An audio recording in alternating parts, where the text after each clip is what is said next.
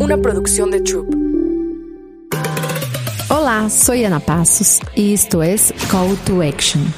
Olá, isso é Call to Action e hoje temos como invitada a Gabriela Del Valle, que é uma empreendedora que eu admiro muitíssimo. Hizo seu primeiro empreendimento aos 18 anos.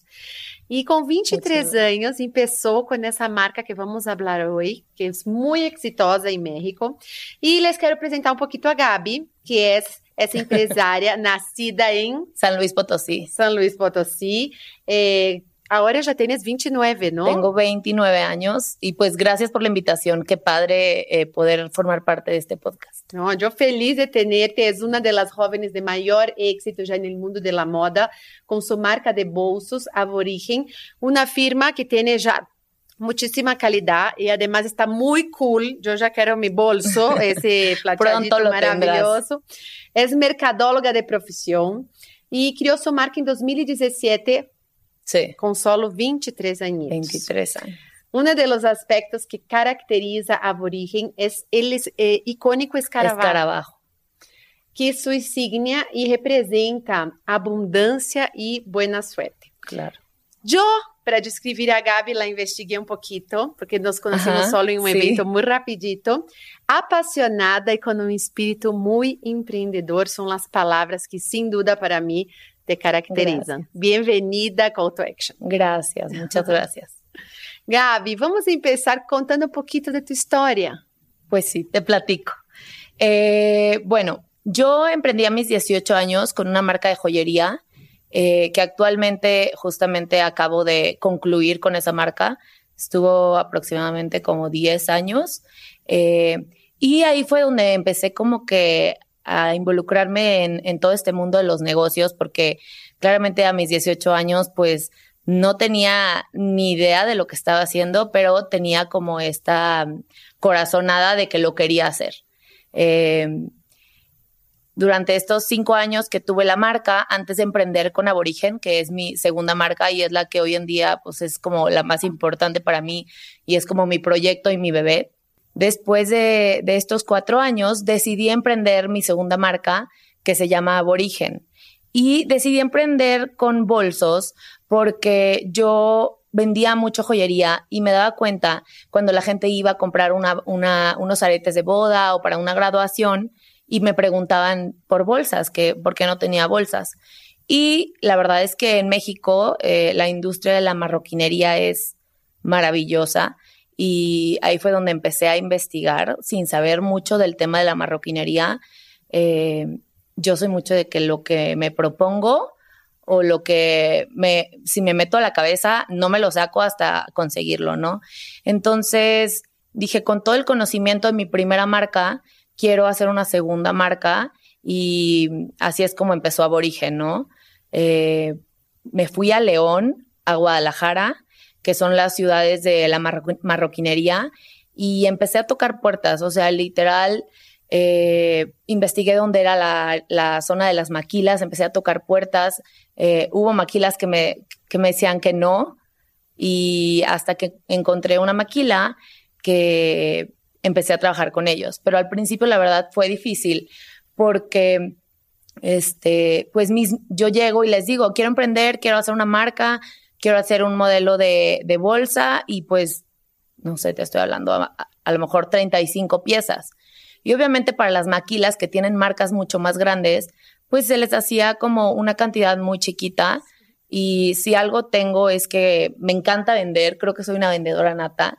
Entonces yo le dije a esta persona que la verdad hoy en día pues le agradezco mucho y es de mis, de mis maquilas más importantes y de las personas con, con las que trabajo.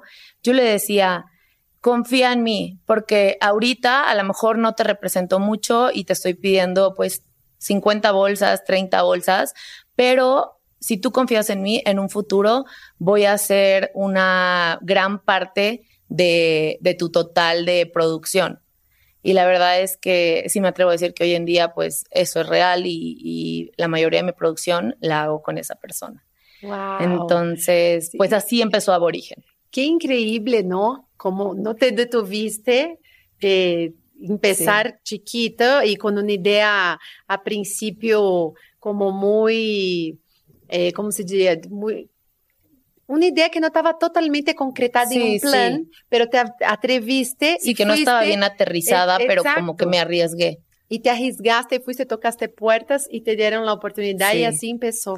Así empezó todo. Siento que fue literal ayer. Eh, y abrí una tienda. O sea, la primera producción fue como cuatro modelos de bolsas y abrí un local en la misma placita donde yo tenía mi joyería. Y esa fue la primera tienda de aborigen. Me acuerdo que mi primer venta fue por ahí, tengo este número presente, no sé si 17 de septiembre del 2017. Entonces fue mi primer venta en la tienda y ya había posicionado la marca, obviamente por Instagram, con clientes de mi joyería y, pues ahí empezó todo esto de este proyecto de aborigen.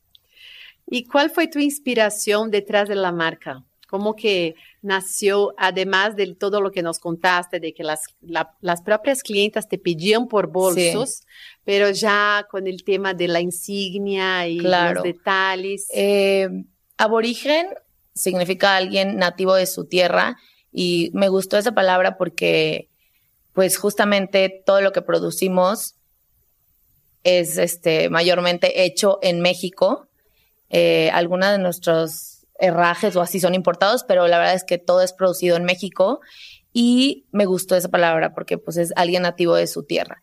Y a mí siempre me han encantado los escarabajos, como que se me hace un animal súper místico, súper original, eh, se me hace pues, un animal increíble, entonces decidí que el escarabajo fuera la insignia y aparte me encanta lo que simboliza fortuna, buena suerte y desde los egipcios simboliza los constantes cambios de la vida, entonces me encantó eso. Eh, ¿En qué me inspiré? Pues yo creo que las bolsas y los accesorios de piel eh, son digo, a todas las mujeres y algunos hombres nos encanta usar bolsas.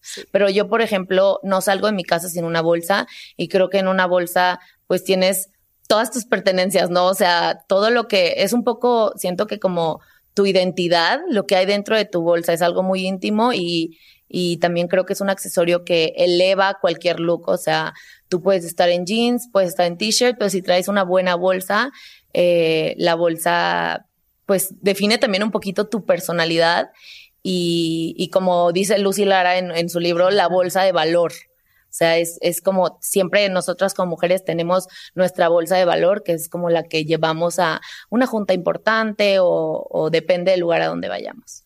Sí, y yo creo que también nuestro bolso representa mucho quiénes somos. Claro. ¿no? Nuestra identidad, nuestra personalidad y todo lo que traemos adentro, que cada quien lleva en su bolso como lo más importante para pasar el día, el teléfono, el cargador y eso y aquello. Entonces es algo que te acompaña y que al final es un accesorio indispensable. Sí, claro. ¿no? Para la creación de un negocio, como que a mí, yo igual que tú, soy viciada en los bolsos. Amante de los Amante de los bolsos. ¿Quién no, verdad? Sí. Eh, ¿Cómo, durante ese proceso, cuáles fueron los mayores desafíos que enfrentaste? ¿Algún momento pensaste en desistir en el medio del camino? Te lo prometo que esos desafíos, o sea, nunca terminan. Siempre hay como altibajos, eh, pero algo que te podría decir es al principio uno de mis mayores retos fue que, pues como emprendía a una edad muy chiquita, yo colaboraba y trabajaba con gente más grande que yo y hay veces que el liderazgo con gente más adulta, pues te cuesta, ¿no? Entonces, creo que es algo que he ido como eh, mejorando y, dominando, pero sí era como un, reto eso. También el tema de que la, marca, gracias a Dios, creció súper rápido. Eh, con las estrategias que hice de marketing, que ya más adelante platicaremos, eh, creo que se empezó a, posicionar muy rápido. Cuestión de un año o dos, ya yo tenía un e-commerce súper funcional que vendía mucho en línea y también eh, pues los puntos de venta que hoy en día son tres. Entonces, como la marca creció muy rápido, eh, uno de los retos también fue la calidad porque claro que al principio mis bolsas inicié poniendo el herraje, que era la insignia del escarabajo, con un proveedor de joyería. Y al final me di cuenta que pues ese herraje, ese escarabajito de joyería, no tenía el material resistente para, para estar en una bolsa que es más de un accesorio de uso rudo, ¿no? Empecé a tener problemas con esto y pues claro que imagínate yo como detrás de la marca, estar vendiendo una marca y que la insignia de pronto se, se caiga o se rompa, porque sí me pasó, eh, pues eso me hizo me retó a, mejorar la calidad y rápido, ¿no? Buscar los mejores proveedores. Ya acabamos este, haciendo el herraje con un proveedor de herrajes, eh, importar los herrajes de buena calidad, los imanes. Y hoy en día, pues siempre eh, sigue siendo un reto, pero cada vez el margen de error es, es menor y siempre tratamos de, de que si hay algún error en la marca, complacer al cliente. Isso é interessante, porque sempre no meio do caminho sucedem coisas e às vezes há pessoas que desistem diante de algumas dificuldades, pero essas dificuldades são parte de fazer esses pequenos ajustes, sí. ¿no? Que empezaste com uma ideia e logo viste que sí estava super cool, muito linda, pero no sí. parte de la calidad não atendia as expectativas e vas ajustando e melhorando, inovando. Isso me apaixona do empreendedorismo, 100%, ¿no? Como vas... y pues como que vas, vas aprendiendo sobre la marcha, o sea, temas de contratos, súper importante los contratos, o por ejemplo, si, si, trabajas con maquilas, el hacer, yo trabajé como un año entero en un convenio con cláusulas súper específicas como para proteger a ambas partes, o sea, cosas que la verdad cuando emprendes o cuando yo empecé haciendo joyitas, pues ni te pasaba por la mente hacer un contrato, hacer eh, pues todas estas cosas que hoy en día hacen que, la, que, que tu empresa esté como bien estructurada. Sí, aquí hablando de estructura, yo sé que tienes una excelente estrategia de marketing. Quiero que nos cuentes un poquito cuáles son las herramientas que utilizaste para promocionar tu marca, para las que nos están escuchando y están empezando. Fíjate que esta historia está bien padre este, yo creo que aquí me voy a alargar, pero eh, yo empecé eh, a como adentrarme en todo este mundo de las influencers hace, ay, ya perdí la cuenta, pero hace varios años cuando habían muy poquitas, ¿no? Eh, una de ellas era Andy Benavides, que la verdad la quiero muchísimo y ahorita les contaré por qué no. Y eh, bueno, yo vivía en San Luis Potosí, todavía no me salía de, San Luis Potosí y, empecé yo inspirada en ella y en varias influencers que ya estaban a bloguear, ¿no? Entonces yo iba a cafecitos, grababa y dije, ¿por qué si alguien más puede posicionar eh, una, mi marca o una marca, por qué no lo puedo hacer yo? Y para mí fue un reto porque la verdad al principio, pues era algo que no se veía mucho en una ciudad, eh, pues yo soy de provincia, ¿verdad? San Luis Potosí, chiquita, obviamente mis papás era como, pues no, o sea, está peligroso porque estás compartiendo tu vida, lo que haces, a dónde vas y, y o sea, sí fue un tema, ¿no? O sea, varias veces como que me lo, prohibían, pero yo un día, este, me puse a prueba y puse un código de descuento en mi propia marca eh, con mi nombre y en tres días que estuvo el código yo logré vender una cantidad importante. Llegué y le dije a mi papá, papá, quiero que entiendas que no estoy blogueando para que me regalen cosas. Hay un fin detrás de esto y ve lo que yo vendí eh, con mi código. Entonces, si yo quiero que mi marca sea famosa y sea conocida, también tengo que tener pues una voz como diseñadora, ¿no? Entonces, ahí fue donde yo empecé con todo este mundo de las influencers. Y eh, yo ya conocía a Andy porque, no me acuerdo por qué, pero eh, en algún momento habíamos hablado o habíamos tenido algún acercamiento. Y entonces, pues empiezo con mi marca y le escribo y le digo, Andy, voy a ir a Monterrey, eh, te quisiera obsequiar algo de mi marca, ojalá tengas un tiempo para vernos. Súper linda, Andy me dijo, sí, veámonos en un café. Y ya fuimos a un café y yo llevaba una caja con, con, una bolsa de aborigen, ya sabes, yo iba con todas las joyas porque también hay una línea de joyería en aborigen. Entonces ya yo abro la, la caja eh, y estaba Andy ahí, yo iba toda llena de joyas y así porque te digo que también hay una línea de joyería en, en aborigen. Eh, y Andy luego, luego, súper linda, me graba, graba la bolsa, dice, wow, esta marca, miren la diseñadora espectacular, este, toda la joyería que trae. Y en ese momento para mí y para mi marca fue un boost, un boost muy cañón de seguidores. Em, yo creo, me acuerdo que pasé como de 5 mil a 10 mil seguidores en mi cuenta personal y en la cuenta de Aborigen, pues también. Este, la verdad, yo súper agradecida con ella, o sea, el que se ha dedicado el tiempo de, de verme y de, y pues enseñar mi marca. Ahí empecé como a estar en comunicación con ella. Vaya, es una persona que quiero mucho y que la considero amiga, pero no platico mucho con ella ni la veo. Eh, pasó el tiempo y empecé con este tema de las influencers, a yo posicionar como el behind the scenes de mi marca, este, y todo el proceso, yo compartir otras marcas también y empecé a convivir y a conocer, este, pues con todas estas influencers que la verdad estoy súper agradecida que me han apoyado en el proceso. Eh, hoy en día muchas son mis amigas y, pues siempre estuvieron ahí conmigo apoyándome con la apertura de mi tienda, eh, con nuevos lanzamientos. Entonces, sí creo que una muy grande estrategia de, de mi marca es el marketing de influencers. O sea, el influencer marketing creo que sí es una de las herramientas que hoy en día es de las que más se utilizan y creo que muchas marcas le están apostando a eso porque todo el día estamos pegadas al celular. O sea, siento que si tú ves a una persona diaria y ves su estilo de vida, empiezas a, a, tú como creadora de contenido darle esa, esa confianza y credibilidad a la gente que te ve y ahí es cuando si tú recomiendas algo, pues en verdad funciona. Y no es tanto la, la, cantidad, sino la calidad y eso es lo que a mí me ha ayudado, ¿no? Buscar influencers que, que tengan la misma, el ADN de mi marca y, y hagan contenido de calidad y que verdaderamente les guste la marca y, usen la bolsa porque les gusta.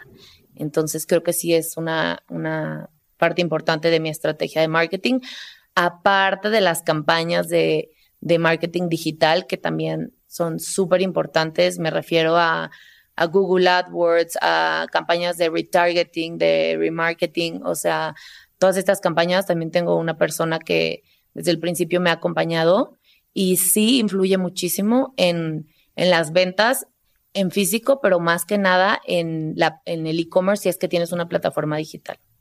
Entonces, básicamente, toda la estrategia está en digital hoy. La verdad es que sí. También al principio yo publicaba en revistas eh, locales y hacía fotos y publicaba, que creo que también funciona, pero sí eh, la más fuerte creo que es digital. ¿Y cómo sientes como esa respuesta del público cuando haces un trabajo con algún influencer o en, en las campañas? ¿Cómo responde? Sí, fíjate que a la gente, o sea, llegan a la tienda literal y dicen, ay, el otro día me encantó porque llegaron unas clientas de Colombia como en una, en una camioneta, venían toda la familia, yo creo que a conocer la Ciudad de México, y llegan y dicen, no me podía ir de México sin que Aborigen fuera la primer parada. Y claro, a mí me encanta decirles, ¿cómo? ¿Dónde conociste la marca? Y ya una persona me dijo, como se la vi a tal influencer. Y así pasa mucho. Hay influencers con las que yo trabajo que usan la bolsa y es la bolsa que se empieza a vender más. Y yo diría que la verdad, yo soy la persona que más influyo sobre mi marca porque siempre los modelos que yo uso, en los colores que yo uso, son los primeros que se agotan. Y respecto a lo que decías de, de de la que el marketing es mayormente digital, sí, pero también creo que una parte importante para posicionar la marca y para darle como esa confianza al cliente y credibilidad es las revistas.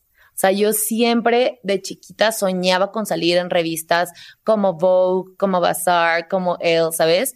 Y yo decía, ¿cómo le hacen estas chavas para salir ahí? Y hoy en día estoy muy feliz porque ya es una realidad. Yo le decía, mamá, ¿cómo le hago para salir? Pues ya aparezco en esas revistas y esas revistas también, eh, pues, tienen un, una voz fuerte en el mundo de la moda y, que tu marca esté ahí, eh, pues tienes, te, te convierte en una marca con prensa y con credibilidad porque pues esas revistas están como justamente te buscan porque tienes una historia increíble, porque tienes un producto de calidad, porque ya con toda esa estrategia de influencer, las mujeres más bien vestidas y las mujeres que todas las otras mujeres siguen, que digan, wow, yo quiero ser como ella, al final. Y lo ven en las revistas. Estás representando, ¿no? A, esa joven exitosa que logró llegar ahí. ¿no? Sí. Y mucha gente dice que en México es muy difícil como emprender y toda la cuestión que tiene en el mundo de la moda. Sí. Y sí lograste como sobrepasar todo eso. Sí, la verdad ha sido todo un reto, Entonces, pero es un reconocimiento, Sí, ¿no? Estar sí. en esas revistas al final. Y me imagino el- la satisfacción. sí, de se siente ahí. padrísimo tener prensa. Este, por ejemplo, tengo una nota en Forbes y para mí es como qué padre Wow. estar ahí. Este, algunas entrevistas en Vogue y pues me encanta. O sea, la verdad es que se siente muy, muy padre. Y acabé de saber que te va, a- me acaban de informar más bien que te casas, ¿no? me voy a Esa es la, casar, la muy contenta. novedad. Y ahora que ya entra en una nueva etapa de tu vida, eh, ¿cómo funciona tu día a día, ese equilibrio entre la vida personal, la vida laboral? Ay, te diré que es todo un tema, o sea, eh, porque veo que, que me preguntas, ¿cómo logras estar equilibrada en tu vida personal y laboral? Pues es que a veces ni siquiera logro tener un equilibrio, o sea, sí me dan crisis a mí de burnout, o sea, sí creo que es difícil, o sea, es difícil separar el trabajo de, de lo personal, pero sí es importante lograrlo. Yo día con día lo trabajo este, y trato de no mezclar, pero sí me ha costado, o sea, son altibajos. Yo creo que el emprendimiento, este, como siempre digo, es un camino lleno de incertidumbre donde nada es seguro, pero todo es posible. Y entonces, pues es mantenerte, pues sí, tratar de separarlo, pero es difícil. O sea, yo he tenido crisis de ansiedad, he tenido crisis de burnout, que digo, es que siento que no puedo con tanto, o sea, no puedo estar al 100 en mi relación, como, como, como pareja, como, como hija, este, hacer amistades nuevas, mantener amistades viejas, este, estar pendiente de la casa, pero también de la empresa, eh, no sé, por ejemplo, Y ahora la involucrarte- boda. ahora la boda, cállate, o sea, involucrarte en el diseño, pero ah, no, también en los números, eh, entonces sí es, creo que es importante saber separar, eh, luchar por separarlo, porque les digo que para mí sigue siendo como que un reto, y también saber delegar, o sea, contratar gente que, que, que sea experta en, en ciertas áreas para que te puedan echar la mano, porque si no, sí puede llegar a ser un poco abrumador. Sí, no, ese punto que dijiste es esencial. Sí, Delegar, tener un equipo que te pueda sí, complementar y un equipo en que confíes para que puedas tú hacer cosas de alto valor y buscar, ¿no? El equilibrio totalmente no existe, pero buscar una vida con un balance y que bajes la ansiedad. Justamente. Hablando justamente de eso, ¿cómo manejas estos autos bajos? Pues me acompañó, bajos. híjole, me acompaño de, de terapia, eh, la verdad creo que es importante. eh, y pues más que nada pensar cuál es el, el fin de todo, ¿no? O sea, y que, y que estoy trabajando eh, porque me gusta y porque es lo que me hace feliz. eh, y más allá de estresarme, como que tratar de yo tranquilizarme como Gaby, a ver, disfruta el proceso, todo va a estar bien, no te desenfoques como de la meta y pues eh, creo que eso me ayuda como a tranquilizarme un poquito. Sí, ese diálogo interno Sí. que te dices, enfocar tu mente a la parte constructiva y a lo que vas a lograr. 100%. Y Gaby, ¿cuál ha sido el más, el más importante logro de tu marca? Pues yo creo que el ser una plataforma de e-commerce eh, de las que me atrevo a decir que más vende en México, eh, el tener eh, tres tiendas, mis puntos de venta, que son mis boutiques, está en San Luis Potosí, en Monterrey fue mi segunda boutique y en Ciudad de México. Porque no te platiqué, pero yo me salí de San Luis Potosí y la primera ciudad a la que fui fue a Monterrey. Y en Monterrey fue donde posicioné más mi marca. O sea, Monterrey creo que es una ciudad importante. De hecho, mucha gente piensa que la marca es de Monterrey. Y ahí abrí boutique, estuve como dos años y medio eh, y se vino la pandemia. También fue un reto grande. Yo ya estoy regresándome a las preguntas, pero también fue un reto grande la pandemia, porque Sí. muchas tiendas pues tenían que cerrar temporalmente Sí, fue muy fuerte. y, fue muy fuerte para todos, ¿no? ¿Cuál ha sido el mayor logro de tu marca de bolsos? Yo creo que tener mis propios puntos de venta, ser un e-commerce exitoso en México y obviamente esperando expandirme eh, worldwide, que ya vendemos fuera de México, pero quisiera incrementar como ese número de ventas. Y algo yo creo que quisiera compartirles simbólico, un momento simbólico para mí de mi marca, donde dije, wow, o sea, en verdad vale la pena todo lo que estoy haciendo. Me acuerdo que una vez estaba en Nueva York en el, en el Italy, que es un como restaurante que me encanta, y enfrente estaba el Flat Iron. Y estaba lloviendo, entonces salgo a pedir un, un taxi y veo a una persona, a una chava con un paraguas tomando una foto del edificio y traía una bolsa de aborigen. Entonces, claro que yo corro y le digo, wow, tu bolsa. La, la, chava como que se asusta, dice, y, le digo, es mi marca, yo diseñé esa bolsa que traes puesta. Y el novio súper orgulloso de que, ay, yo se la regalé, está padrísimo tu marca. Entonces, para mí eso fue como un momento, pues la verdad, memorable. Y, y me encanta ver cómo la gente lleva la marca a sus viajes por todo el mundo, porque ya cada vez es más la gente o amigas cercanas que me mandan una foto y me dicen como, mira Gaby, eh, aborigen presente en Madrid y una señora, no sé, en el autobús o en el metro con la bolsa de aborigen. Entonces, eso también creo que ha sido uno de mis mayores logros, ¿no? Ver cómo está la marca alrededor del mundo y acompañando a mis clientas en sus viajes. Ay, qué increíble. Sí. Yo ya me imagino como todo el proceso, como pasa como una película en tu cabeza y luego ves a la persona ahí, sí. no te esperabas, ¿no? Y la satisfacción que te da cuando ya ves que posicionarte, posicionaste la marca, que lo más difícil ya pasó. Sí. Y ahora, ¿hacia dónde vas a llevar tu marca? ¿Cuáles son tus planes? A ver, mis planes eh, claramente son expandirme, o sea, ser una marca reconocida mundialmente, eh, crecer. A mí me importa mucho vender. Creo que el fin de cualquier negocio es vender. Sí, posicionar la marca y, y lo que quieras, pero al final yo soy una mujer empresaria.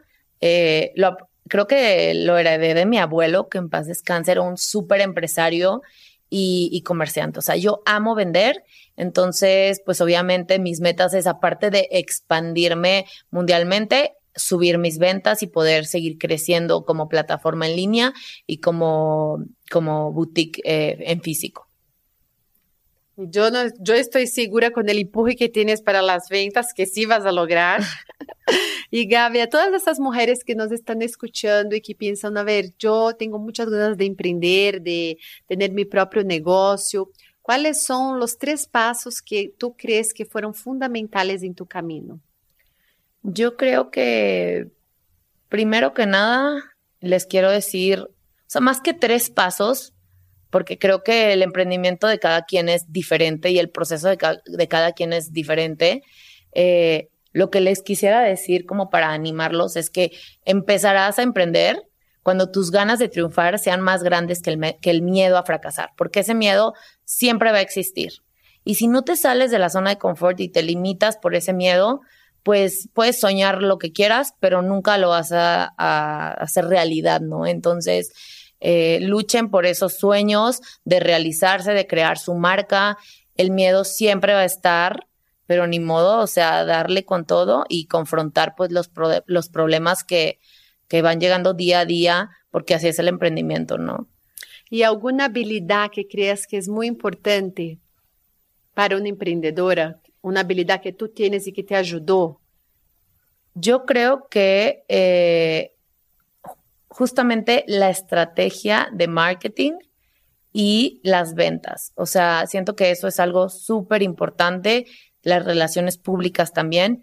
Y claro, acompañado de esto, pues todo el tema de tener bien estructurada la empresa y, involucrarte también en lo administrativo, que si soy sincera, yo no soy muy fan, yo soy una alma muy creativa, soy una, una mujer como pues sí, me encanta vender, me encanta diseñar, me encanta, pero sí es importante o ya bien delegar a alguien que sepa sobre el tema y siempre como creadora involucrarte a pesar de que no te guste. Sí, eso alguien también me dijo en otro podcast. De alguna forma, aunque no te guste, participar, entender, sí. aprender, supervisar, coordinar, sí. ¿no? Sí, hay, hay personalidades que no van tanto con eso, pero si algo me ha enseñado mi papá es no lo sueltes, o sea, está bien que no te gusta, pero involúcrate y creo que sí es importante.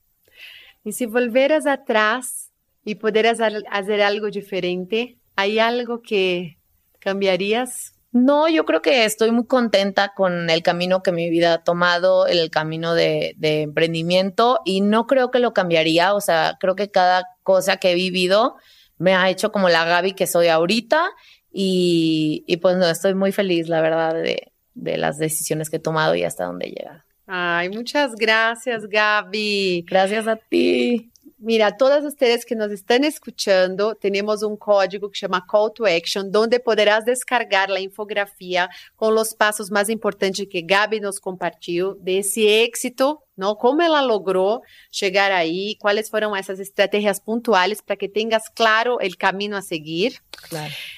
Eh, también yo quiero agradecer a Lincoln que nos apoya con Luxury Lab Women Ay, a impulsar a muchas mujeres, a Bo Concept por todo nuestro escenario y dejar nuestro ambiente más acogedor. Sigan la cuenta de Luxury Lab Women para conocer más sobre nuestra plataforma que impulsa a las mujeres. Tenemos cursos, talleres, experiencias, eh, además de nuestro podcast. Yo soy Ana Passos, Life Leadership Coach, criadora del método AP, donde yo trabajo coaching de vida, inteligencia emocional, coaching de liderazgo.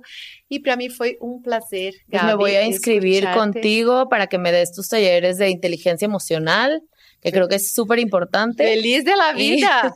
Feliz de Ahí la me vida. tendrás pronto.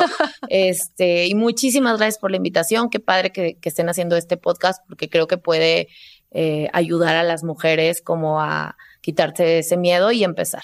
Sí, a mí me encanta porque siempre a través de una historia te das cuenta de tantas cosas, Sí. porque las personas ven tu foto, ven tu marca y a lo mejor no entienden el proceso. Sí, o lo que hay detrás, o lo difícil que a lo mejor ha sido. Exacto. Entonces Es- ahí cuando Yo ya no me quiero ir, quiero seguir platicando. Porque hoy en día la verdad es que las redes sociales creo que provocan ansiedad también, Sí. Porque todo lo que la gente publica, bueno, la mayoría, es curado, o sea, es un contenido curado. Es muy fácil que la persona se frustre, se desanime y desiste en el medio del camino porque pasa a ver todo como tan fácil y tan perfecto y empieza a emprender y ves que no es así de Sí. romántico, que hay mu- muchas dificultades, que hay muchos obstáculos. Y entonces cuando escuchan historias así, Ves la realidad, ¿no? O sea, el contenido no curado, lo que en realidad ha costado o, o- o ha tenido que pasar esa persona para estar en donde está. Entonces, creo que la vida de nadie es perfecto. Simplemente, eh, pues, creo que es importante seguir a gente que comparta un lado más auténtico y real de lo que es la vida, que no todo es color de rosas. eh, y ahí empezar a entender que todos viven sus procesos y todas, Todo. todas tenemos nuestras dificultades, todos los días hay miedo. La cuestión es cómo vamos lidiando con eso, superando Sí. eso, ¿no? Con, y enfrentando esas situaciones, porque no van a desaparecer los obstáculos. Yo, a mí me gusta siempre decir que vive mejor quien está listo para resolver los problemas. literalmente.